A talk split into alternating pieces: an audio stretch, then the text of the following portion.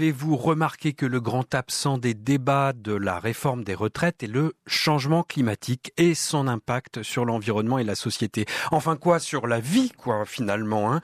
On ne parle que d'équilibre financier. Tout est traduit en euros. C'est le règne du contrôle de gestion. Alors du coup, je vous connais, vous avez regardé s'il y avait d'autres paramètres à prendre en compte. Travailler moins pour polluer moins est un des slogans qu'on a pu lire lors de la manifestation du 19 euh, janvier à Toulouse. Et qu'en dit la science?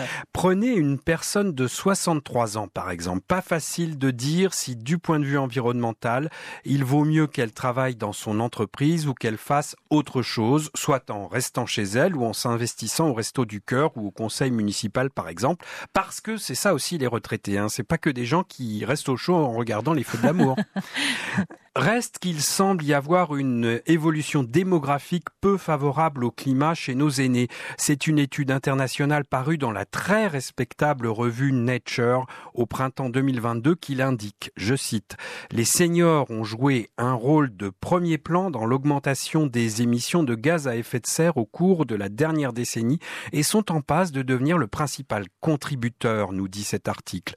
La faute aux mauvaises habitudes de consommation qu'a dû prendre toute cette génération quarantenaire dans le faste des années 70 et 80. Vous vous souvenez peut-être comme moi, Vanessa, que c'était la grande liberté, pas de ceinture de sécurité, la cigarette dans la voiture, les fenêtres fermées, alors que la génération précédente était sans doute beaucoup plus frugale, ayant vécu la période de la Seconde Guerre mondiale. Autre slogan des manifestations de ce mois de janvier qui fait réfléchir, occupez-vous de la planète, laissez nos retraites.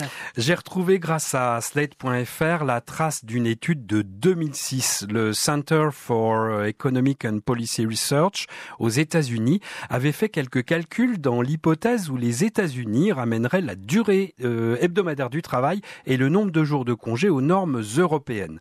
Sept semaines de congés supplémentaires pour les salariés. Le pays réduirait d'environ 20% sa consommation d'énergie et une réduction significative des émissions de gaz à effet de serre responsable du réchauffement climatique en résulterait. Une autre étude qui fait rêver plus récente, une organisation écologiste britannique suggérait en 2021 que le passage à la semaine de 4 jours pouvait sous condition générer une diminution de l'empreinte carbone de 21,3%. Vous en rêvez, euh, Vanessa, un 3 jours de grasse mat pour vous. si ça peut faire du bien à la planète, hein, moi je, je, veux faire attention à la planète, hein, c'est que pour ça. Hein. Moi je le prends euh, aussi, même si je me lève moins tôt que vous. Ouais, en tout cas c'est super intéressant. C'est important aussi de, de, mettre ça aussi en perspective euh, avant cette nouvelle journée de mobilisation. Merci beaucoup François Legrand et à très bientôt pour une nouvelle carte blanche. Bonne journée à vous.